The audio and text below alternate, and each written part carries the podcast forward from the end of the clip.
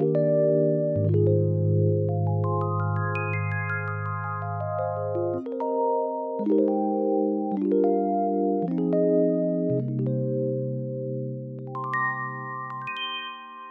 alô, malta, sejam muito bem-vindos a mais um episódio do meu podcast Behind the Crown. E é verdade, estou de volta. Entretanto, muita coisa mudou e este podcast ficou parado durante muito tempo. E por isso eu peço-vos desculpa. Eu recebi imensas mensagens no meu Instagram e cada vez que eu recebia uma mensagem eu pensava, eu tenho que voltar, eu tenho que voltar. Mas a verdade é que eu nem sequer sabia o que é que eu vos havia de dizer, não tinha assunto para falar convosco e confesso que andei assim numa época um bocadinho mais down mas pronto, agora voltei para continuar e para vos dar um update de tudo o que se passou desde março na minha vida e o porquê também de eu ter-me afastado um bocadinho aqui do podcast, porque sentia que. Hum, e já tinha partilhado isto convosco pelo Instagram, mas a verdade é que o podcast é assim o meu refúgio, é onde eu falo hum, e, e sou mais eu, sabem? Tipo, atualizo-vos um bocadinho daquilo que se passa na minha vida, sou muito mais aberta, sem filtro e sinto que aqui estou num espaço livre para dizer aquilo que eu quero e me apetece e falar convosco de maneira sincera. E nestes últimos meses eu sentia que muita coisa que estava a passar na minha vida eu não podia contar-vos, ou não queria contar-vos, ou não queria falar sobre os temas, porque também alguns não envolviam só a mim. E por isso mesmo eu pensei que o melhor era afastar-me, porque eu não conseguia vir aqui falar sobre a minha semana e ser tudo muito superficial sem poder tocar em certos pontos que estavam a passar na minha vida. Então eu decidi esperar e quando eu estivesse preparada para voltar, então eu voltava. Eu espero que não fiquem chateados comigo, eu espero que continuem a ouvir o podcast e continuem a gostar aqui deste cantinho que criámos e desta comunidade que criámos, que eu adoro. E desde já quero agradecer a todas as vossas mensagens, todo o vosso carinho, através do Instagram quando me perguntavam quando é que ia voltar, se estava tudo bem. Mas sim, estava tudo bem. A verdade é que vamos começar aqui por um ponto que foi a ida do meu irmão para o Japão. O meu irmão foi viver para o Japão e ele vai ficar lá durante dois anos a estudar. E na altura ele não queria que nós partilhássemos isto até ele ter mesmo a certeza que podia ir, porque, como é óbvio, é preciso muita burocracia, muita autorização para ele ter ido para lá, muitas coisas que se foram fazendo e isto, este processo demorou quase um ano e o meu irmão não queria que, que eu expusesse nada, não é? Porque tenho uma grande comunidade no Instagram, quer dizer, para mim é grande, ok? Para certas pessoas pode não ser nada, mas para mim já é muito grande. E o meu irmão não queria ter essa exposição, até porque não queríamos que desse azar, queríamos que corresse tudo bem. E ele sempre teve este sonho de, de se mudar e viver fora. E nisso eu sinto que eu e o meu irmão somos completamente diferentes, porque eu não me imagino sair de Portugal porque hum, gosto de ficar cá, eu adoro o nosso país e não é que o meu irmão também não gosta, ele adora também, mas ele sempre teve este sonho, sempre teve esta fixação pela, pela cultura japonesa e sempre quis ter esta experiência de, de viver no estrangeiro e então ele foi perseguir o sonho dele. E como é óbvio que eu fiquei super contente por ele e fiquei mesmo muito, muito feliz por ele ter feito esta mudança e por ter ido seguir o sonho dele mas ao mesmo tempo também temos assim uma parte de tristeza, não é? Porque, hum, sei lá, o meu irmão era a minha companhia diariamente e eu não sei, tipo, parece que estou nervosa a falar convosco, ok? Eu não estou a chorar nem nada. Mas sinto que a minha voz está tipo tremida, eu acho que já não sei fazer isto. Já não sei estar aqui a falar convosco no podcast, ou então é tipo a minha vergonha de ter me afastado tanto durante tanto tempo e então agora tenho muita coisa para atualizar. Mas pronto, como é óbvio, existe este outro lado que é ficarmos cá sem o meu irmão, não é? E tipo, não é que ele tenha ido viver aqui para o lado, ele está literalmente do outro lado do mundo. A diferença horária, que faz com que nós também não tenhamos muitas horas do nosso dia que consigamos falar com ele. E depois também um misto de preocupação de será que ele vai se dar bem? Tipo, ele vai ficar lá completamente sozinho, não conhece ninguém. E na minha cabeça foi uma loucura, não é? Ele ter ido, mas ele foi em abril, ou no final do mês de março, se eu não estou em erro. Agora já não me lembro muito bem. Acho que foi no final do mês de março foi que ele foi. E ele está-se a dar super bem, está a adorar e isso já me deixa muito mais aliviada. E temos conseguido falar regularmente e agora pronto, é, é poupar para podermos ir fazer uma visita, porque também é um destino que eu amava visitar. E assim temos um guia particular lá para nós, que é o meu irmão. Por isso vamos organizar essa viagem sem dúvida. Depois, outro assunto na minha vida, outra coisa que mudou, que foi um, eu saí das Misses, ou seja, eu não sei se tinha atualizado aqui no podcast, mas eu fui convidada para ser diretora de Miss Portuguesa e certamente isso deixou de, de, fazer sentido para mim.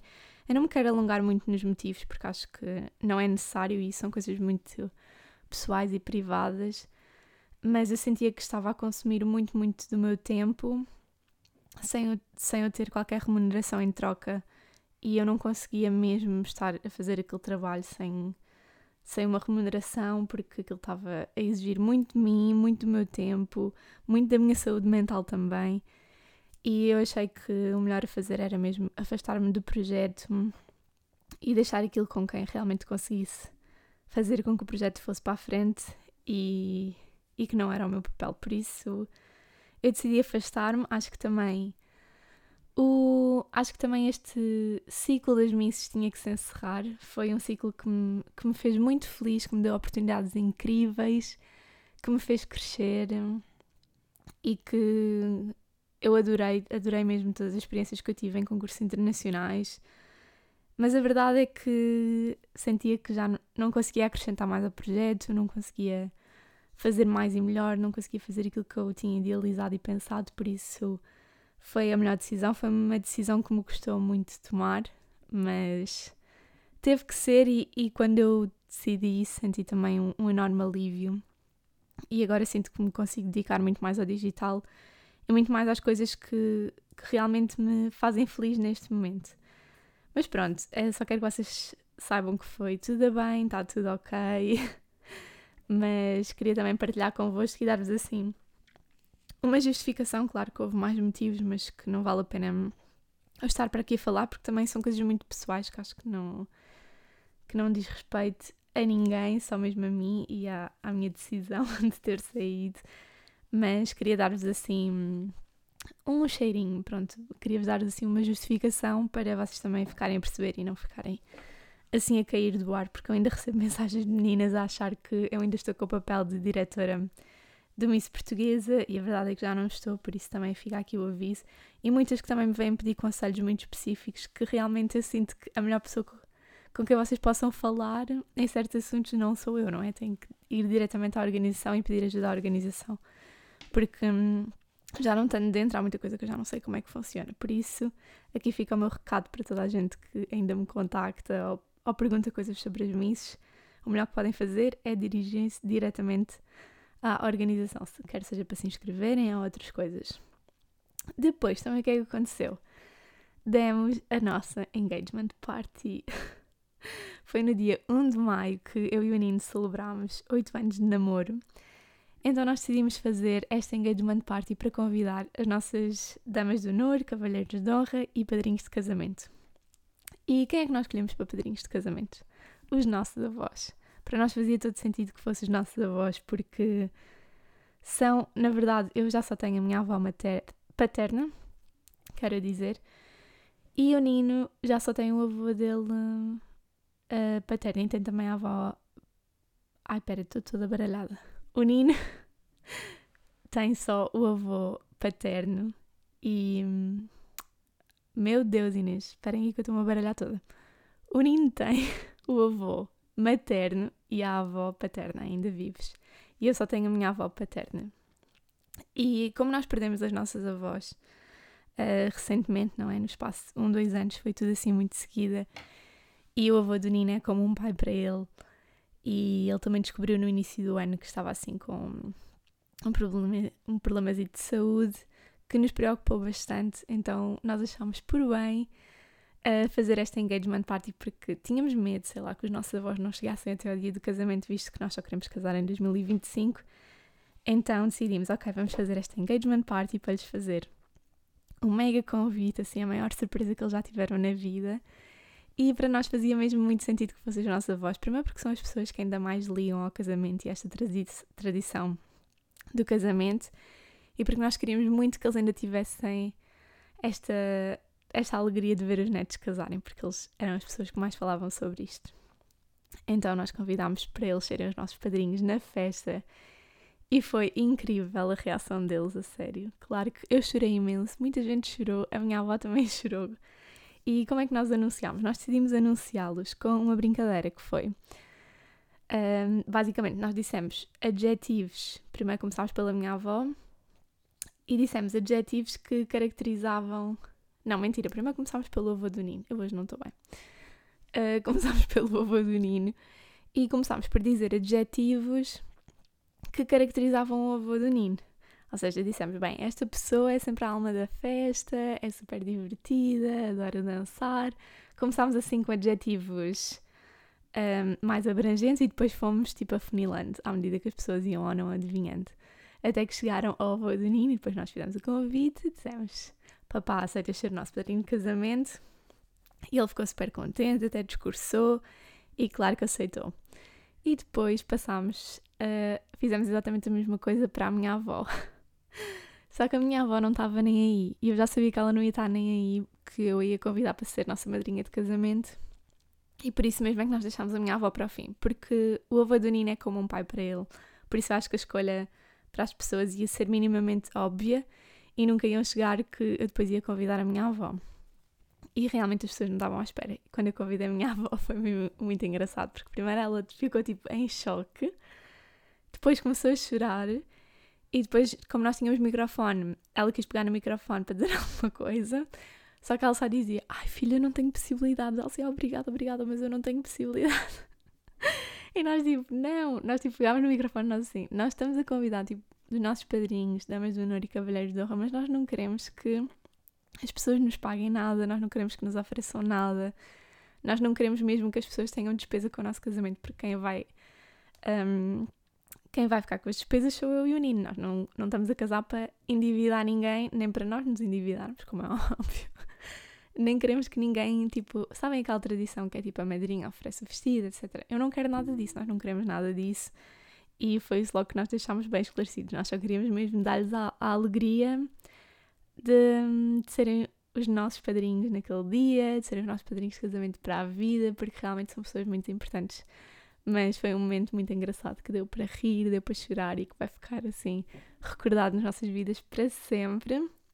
E depois, para anunciar as nossas damas de honor e os nossos cavalheiros de honra, aquilo que nós fizemos foi escrevemos no cartãozinho o nome deles todos. Eu escolhi oito damas de honor e o Nino, oito cavalheiros de honra.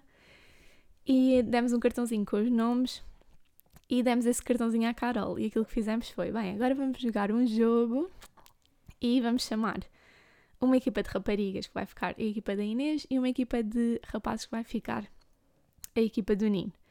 E depois a Carol leu os nomes das oito meninas da minha equipa, que eram as minhas damas de honor, e os oito meninos da equipa do Nino.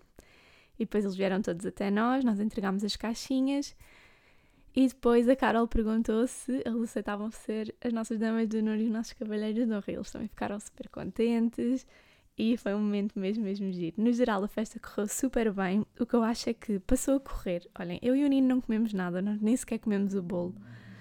Um, eu cheguei a casa cheia de fome, eram tipo duas da manhã, depois da festa eu estava cheia, cheia de fome. E eu sinto que tive a festa toda estressada com falta fazer isto, ai, a seguir temos que anunciar não sei o quê, ai, a seguir é o corte do bolo, a seguir é a abertura da pista. E isto vem um bocado tipo da minha personalidade, ser assim muito control freak, tipo tem que estar tudo cronometrado, tem que estar tudo nas horas que nós estipulamos. E eu tinha uma, uma tipo, event planner, que era a Petra, da Kefi Events, e ela tinha tudo e estava organizado para mim, mas eu sou tão control freak que eu não estava a conseguir deixar nada para ela. Tipo, eu queria fazer tudo, queria estar sob controle de tudo e não estava a permitir-me divertir. E depois, quando é que eu me permitia divertir? Eu estava tipo, ok, eu quero despachar todas as tarefas, até a abertura, tipo, tudo que estava no schedule do dia, de, desse dia da engagement party, do jantar. E depois, quando chegasse a abertura da pista de dança, que era, eu só queria chegar a essa parte, que era a abertura da pista de dança, que era para depois estar a curtir e a dançar e já estava livre tudo. O que é que acontece? Nós fizemos a festa no dia 1 de maio, uma segunda-feira, feriado, mas no dia a seguir as pessoas trabalhavam. Então, chegou a abertura da pista de dança, para começarmos a dançar, nós tínhamos cerca de 75 convidados e o que acontece? Quando chegou a essa altura já era tipo uma da manhã, então houve muita gente que começou a ir embora. Então estava eu a, a, começar a curtir a festa e a aproveitar. E as pessoas começaram, tipo, a ir embora. Então queriam vir ter comigo e despedir-se de mim. Eu estava tipo, não, deixem-me ouvir esta música, esta é a minha música preferida. Tipo, tchau, tchau, vão-se embora. Não quer saber, não quero beijinhos, não quero pedir de ninguém, quero estar aqui a curtir finalmente. Mas como é óbvio, uma pessoa não pode ser mal educada, então tive que me despedir das pessoas cordialmente. Então acabei por, olha, não aproveitar nada. E isto até foi bom para nós prepararmos o casamento e pensarmos que o casamento realmente tem que ser muito mais tempo e tenho que conseguir eh, desprender-me um bocado destas responsabilidades e deixar isso para pessoas que estejam tipo só encarregues dessa parte e eu não, tenho que me preocupar com nada, porque senão eu vou estar sempre estressada, não vou comer nada, não vou aproveitar nada, eu nem sequer passei tempo com ninguém, porque depois é tanta gente e vocês querem dividir a atenção para toda a gente e acabam por não dar atenção a ninguém. Nem com o Nino eu sinto que passei tempo. então, olhem, valeu a pena pelo, pelo convite que fizemos às Damas de Honor, etc, etc, pela reação dos nossos padrinhos, mas depois tudo o resto, olhem, fiquei assim um bocadinho triste não ter aproveitado mais como eu queria, mas claro que foi um dia inesquecível e hum, estava toda a gente super feliz, nós também estávamos super felizes, mas pronto, passou tudo muito rápido. Não queria, não queria que tivesse passado assim tão rápido. E hum, ainda sobre a festa, porque muita gente nos pergunta: ah, mas porquê é que só vão casar em 2025? Malta, nós vamos casar em 2025 porque é quando o meu irmão regressa do Japão e é quando nós celebramos 10 anos de namoro e para nós fazia sentido essa data, nós queremos casar precisamente no dia em que fazemos 10 anos de namoro e por isso foi a data que nós escolhemos até porque temos outros objetivos até lá e um deles é a compra de casa. E sobre este tema, que também era algo que eu não podia falar convosco ainda, não é? Porque eu queria dar-vos a notícia quando oficialmente tivéssemos comprado a casa e estava tudo encaminhado, só que depois tivemos assim uma grande ilusão. Então o que é que aconteceu? Nós vimos uma casa e foi na verdade a primeira casa que nós vimos. A primeira e única casa até à data que nós tínhamos visto e nós ficámos assim completamente apaixonados por aquela casa. Foi amor à primeira vista, nós não queríamos mais nenhuma. É esta casa. Fizemos a proposta, aprovação do crédito, está tudo ok. Vai o avaliador para avaliar a casa.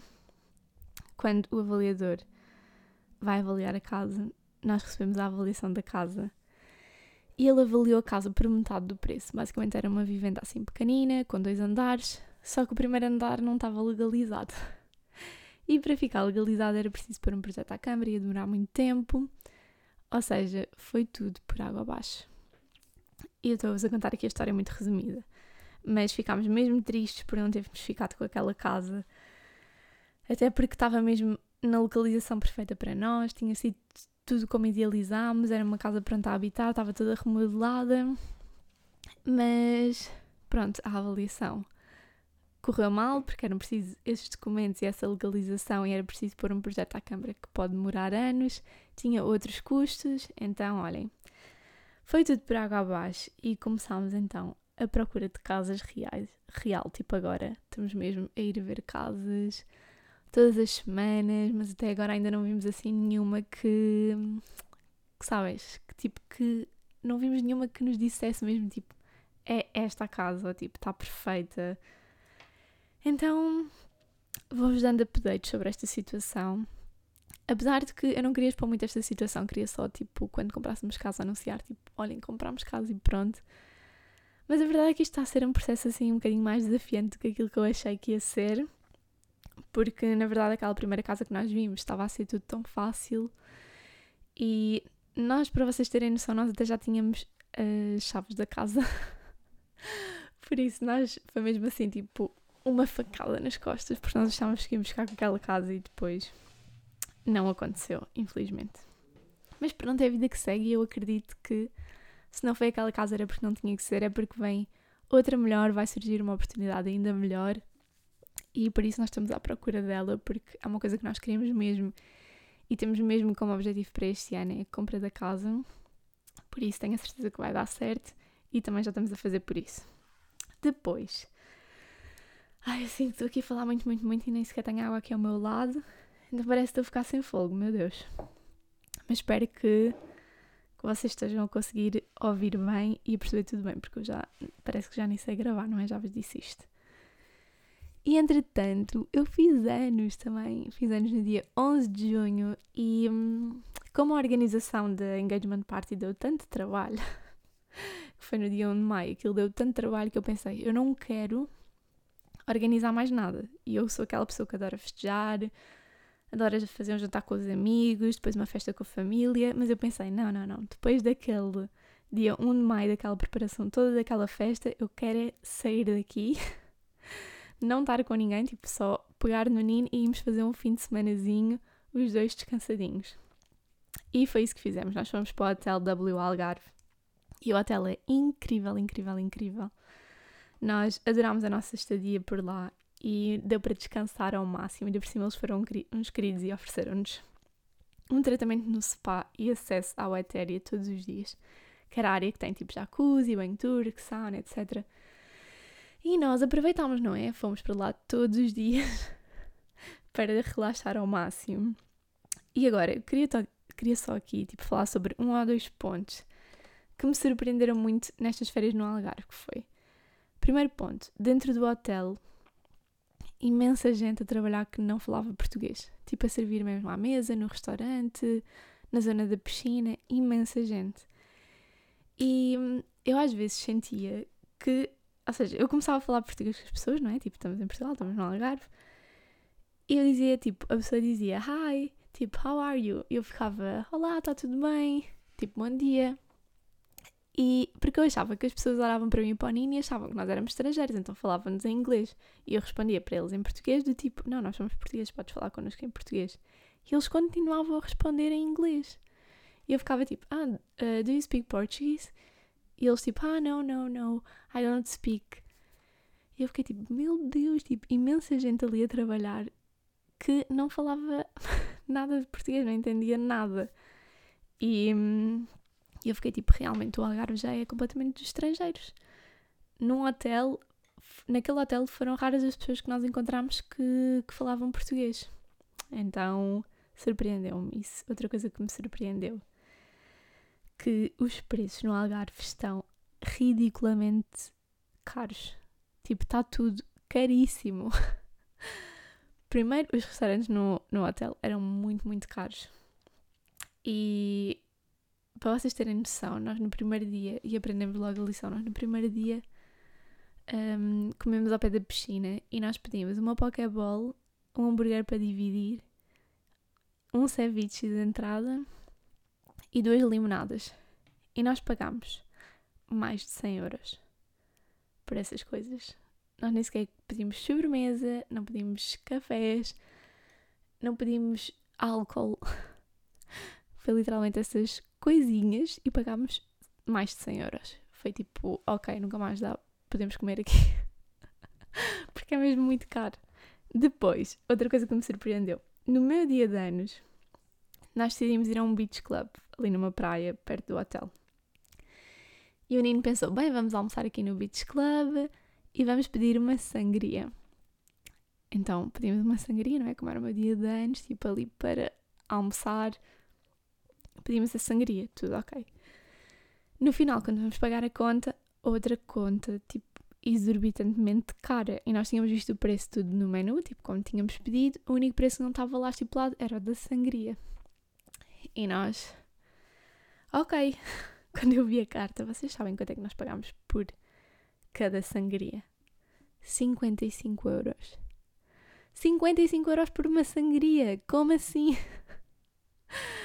Eu nunca tinha, eu nunca tinha visto tal preço numa sangria. E imaginem, aquilo nem sequer era um jarro de um litro, aquilo não era tipo uma sangria para vocês dividirem com muita gente. Aquela sangria deu literalmente para 3, 4 copos. E nós pagámos 55 euros. E eu fiquei tipo, que loucura! Nunca mais. A lição que eu aprendi no Algarve foi Nunca mais pedi nada sem perguntar o valor. Outra coisa, no spa do hotel, o Nino lembrou-se que se calhar seria uma boa ideia fazer lá a pedicure, porque o spa tinha cabeleireiro e assim. O Nino pensou, ah, se calhar vou fazer aqui a pedicure. Perguntou se tinha marcação para aquele dia, não tinham, tinham para o dia a seguir. Ele, ah, pode ser para o dia a seguir. Estávamos a ir embora, tipo, ele já tinha marcado. Ele disse, ah, deixa-me lá perguntar quanto é que é. Foi perguntar quanto é que era. Ah, mas agora, diga-me lá o preço da pedicure. É 60 euros. 60 euros uma pedicure sem vernigel. Eu nem quero imaginar com vernigel. Não é um absurdo. Eu fiquei chocada, claro que eu disse, então deixe estar, faço em Lisboa. Isso dá-me para fazer pedicure durante 4 ou 5 meses. eu fiquei parvo, realmente. O Algarve está para os estrangeiros ricos e não está para nós. Mas pronto. Depois também passei lá o meu aniversário, não é? Como eu vos disse. E foi a primeira vez que eu passei a meia-noite do meu aniversário a dormir. Quer dizer, não sei se foi a primeira vez, provavelmente quando era bebê também fiz muitas dessas. Mas assim como me lembro, adulta, foi a primeira vez que eu passei a meia-noite a dormir. Nós estávamos, nós jantámos e depois fomos a uma festa que houve no hotel. E depois fomos para o quarto antes da meia-noite. Eu já estava KO e eu adormeci porque ficámos a ver uma série. E à meia-noite o Nino acorda-me, tipo, aos berros, parabéns, parabéns, não sei o quê. E eu estava tipo, eu nem sequer sabia onde é que eu estava bem. E depois tocam a campainha, foi tipo assim, uma confusão enorme. Foi o Nina a acordar-me, depois tocam a campainha à meia-noite. Eu estava tipo, meu Deus, quem é que está a tocar a campainha à meia-noite aqui no quarto do hotel? Então veio o hotel com um bolo, com umas velinhas para cantar os parabéns e com um cartãozinho, porque o Nino tinha pedido para entregarem qualquer coisa à meia-noite para nós cantarmos os parabéns.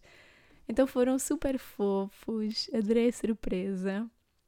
E basicamente eu comi o bolo e pus o meu telefone em modo voo porque estava tipo, por favor, que ninguém me ligue à meia-noite porque eu estou a dormir em pé completamente. então eu comi o bolo e voltei a dormir. E depois no dia a seguir, uma coisa muito engraçada que aconteceu. Eu cheguei ao quarto, nós fomos tomar um pequeno almoço e depois quando viemos ao quarto eu tinha um ramo de flores. E eu nem disse, olha, deixaram-te aqui um ramo de flores. Eu fiquei, ah, boi queridos, tipo, achava eu que era do hotel. Então fiz bué stories com o ramo de flores a agradecer ao hotel, até fiz um post com o ramo de flores a dizer obrigada pelas flores. É que eu adoro flores, a sério. Eu amo flores, amo receber flores. Tudo menos rosas, eu só não gosto de rosas, mas qualquer outro tipo de flores eu gosto. E o ramo estava mesmo bonito, estava mesmo como eu gosto, assim, rosinha, branquinho. E hum, eu partilhei uma foto com o ramo de flores a agradecer ao hotel, partilhei um post a agradecer ao hotel. E depois, ontem, eu recebo uma mensagem da Filipa Frias, que, hum, que é da L'Oréal, que trabalha na L'Oréal, a dizer: Inês, recebeste o nosso ramo de flores? E eu, vocês enviaram o ramo de flores para onde? E ela, enviámos para o hotel. E eu, meu Deus, Filipe, aquele ramo de flores foram vocês que enviaram. Eu assim, como assim?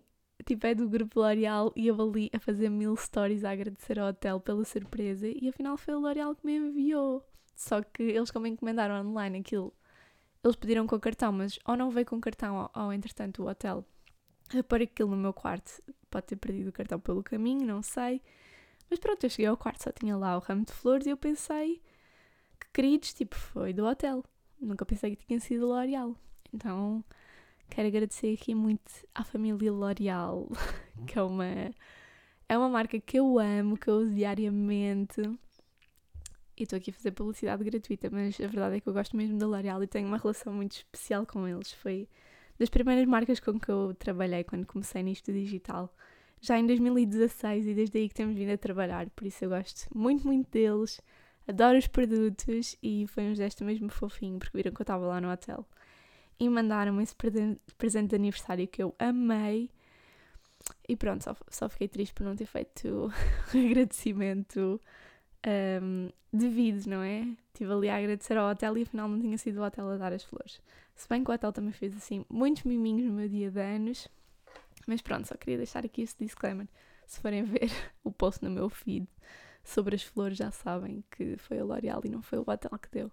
Mas é assim, também fomos super bem recebidos no hotel. Adorei a nossa experiência no hotel e foi um fim de semana incrível. E nós, por acaso, desta vez eu e o Nino optámos por ir para o Algarve de autocarro, porque nós pensámos, bem, nós precisamos mesmo descansar, não nos apetecia conduzir e nós não fazíamos planos de sair do hotel. Queríamos fazer tudo lá, só aproveitar ao máximo e descansar. Então pensámos, por que não? Vamos de autocarro.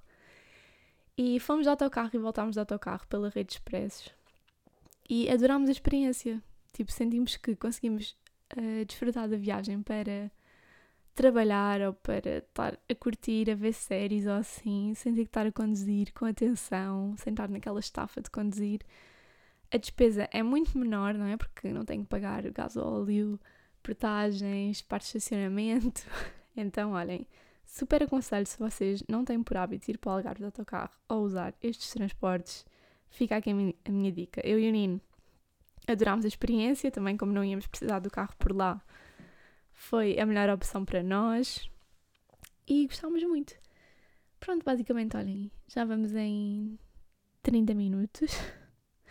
Eu espero que vocês tenham gostado deste episódio. Foi basicamente assim um update de tudo o que se tem passado na minha vida ultimamente. Peço mais uma vez desculpa por toda esta ausência, mas a verdade é que sentia mesmo que não tinha nada para vos dizer. Nem estava bem psicologicamente assim para falar convosco sobre tudo. Mas agora voltamos à programação normal. Episódios todas as segundas-feiras. E espero que continuem desse lado a apoiar. Espero que não me tenham dado uma má classificação nas estrelinhas aqui do Spotify, nem da Apple Podcast, nem da Google Podcast por, por esta ausência, porque eu prometo que eu vos vou compensar. Um beijinho grande e até ao próximo episódio.